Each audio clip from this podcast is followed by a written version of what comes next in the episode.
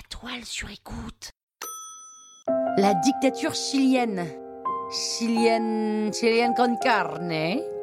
Vous écoutez Krusty History, le podcast qui vous raconte les histoires de l'histoire.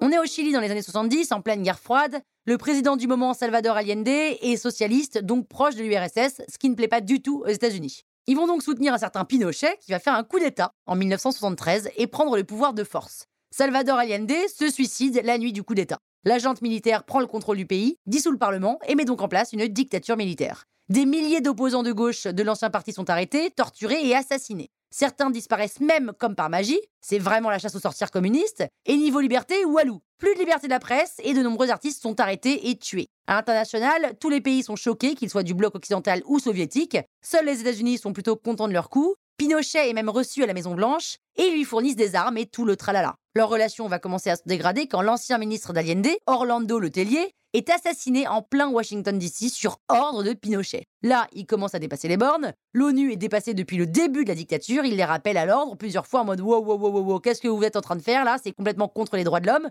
En 78, après une énième accusation de l'ONU, la junte décide d'organiser un référendum. En gros, est-ce que vous êtes content du général Pinochet, oui ou non? Le Chili transmet 75% de oui à l'ONU, mais bon, on soupçonne que ces chiffres soient truqués parce que la population a très peur. Le gouvernement met en place une loi d'amnistie qui ferait table rase des horreurs qu'ils ont commises pendant le coup d'État. À l'approche des années 80, il y a moins d'exactions qui sont commises. Il y a même une nouvelle constitution qui parle d'une transition vers la démocratie. Mais le deuxième choc pétrolier à la fin des années 70 touche de plein fouet le Chili. Et là, c'est la catastrophe niveau économique. Des grosses manifs et protestations sont matées très violemment par l'armée. Pinochet a prévu de quitter le pouvoir en 1989. Il veut mettre en place un référendum pour voir si ça convient à la population. Si le oui l'emporte, Pinochet reste 8 ans de plus au pouvoir que prévu. Si le non l'emporte, il s'en va en 1989 comme prévu.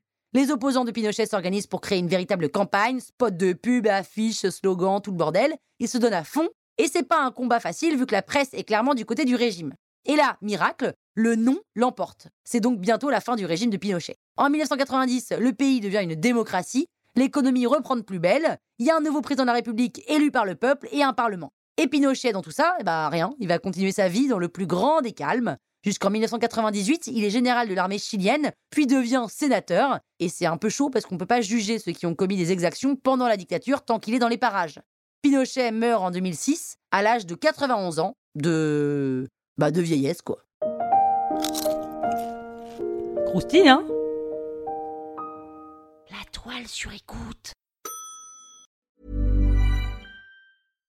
When you make decisions for your company, you look for the no-brainers. And if you have a lot of mailing to do, stamps.com is the ultimate no-brainer. It streamlines your processes to make your business more efficient, which makes you less busy.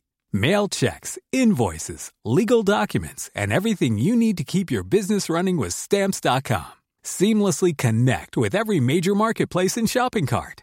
Schedule package pickups and see your cheapest and fastest shipping options from different carriers. With rates up to 89% off USPS and UPS rates. And with the Stamps.com mobile app, you can take care of mailing and shipping wherever you are. Make the same no-brainer decision as over 1 million other businesses with stamps.com. Sign up with code program for a 4-week trial plus free postage and a free digital scale. No long-term commitments or contracts. That's stamps.com. Code program.